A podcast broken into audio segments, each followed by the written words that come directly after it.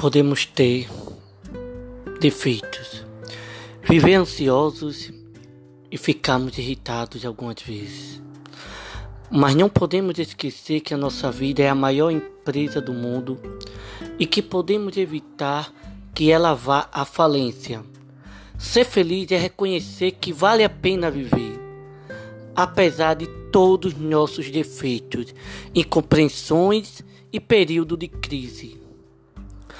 Ser feliz é deixar de ser vítima dos nossos problemas e se tornar autor da nossa própria história.